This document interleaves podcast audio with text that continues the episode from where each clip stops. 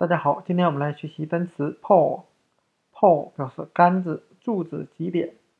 我们可以用象形法来记这个单词。pole 中的 L 字母很像杆子的形状，那 P 字母呢，很像一个杆子，上面有一个随风飘摆的东西，就很像 P 字母了。那我们再看一下 pole 它所派生的单词 polar，表示两极的。那两极中间连在一起，就很像一个杆子的形状。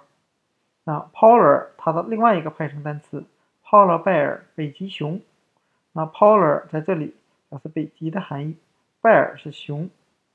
那今天我们所要学习的单词 pole 杆子、柱子、极点，和它的派生单词 polar 两极的，polar bear 北极熊，就给大家讲解到这里，谢谢大家的收看。